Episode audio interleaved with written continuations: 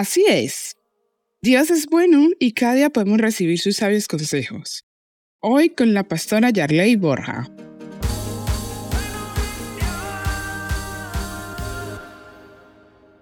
Como lo hemos dicho en otras ocasiones, estamos en la generación del microondas. Estamos en la generación que todo está a un clic de distancia.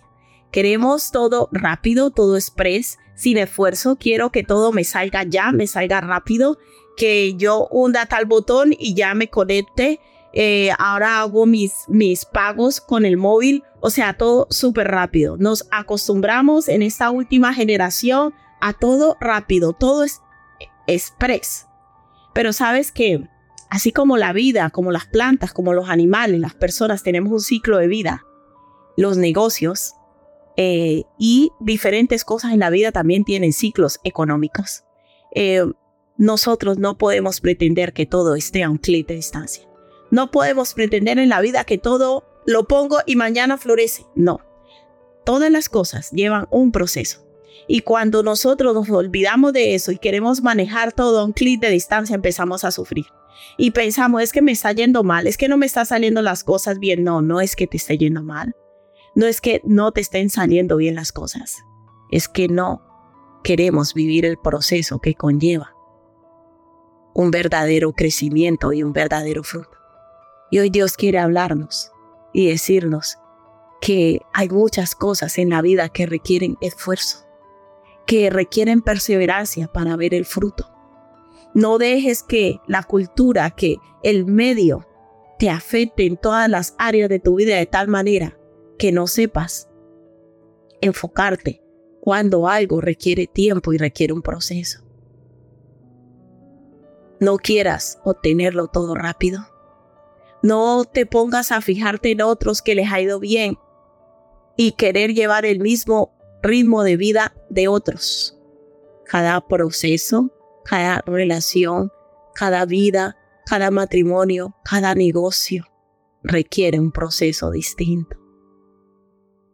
Y allí es donde debemos ir a Dios y pedirle a Dios que nos dé la fuerza para saber esperar, para saber trabajar de una manera diligente, esforzada en lo que se requiera que estemos pasando y estemos viviendo.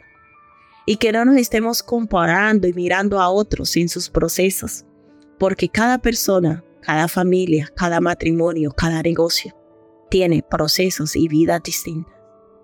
¿Qué tal si hoy le pedimos a Dios que nos ayude a saber esperar, que nos ayude a trabajar con, con tesón, con esfuerzo, que sea Él guiando nuestros pasos para obtener lo que queremos, lo que anhelamos conforme a su voluntad.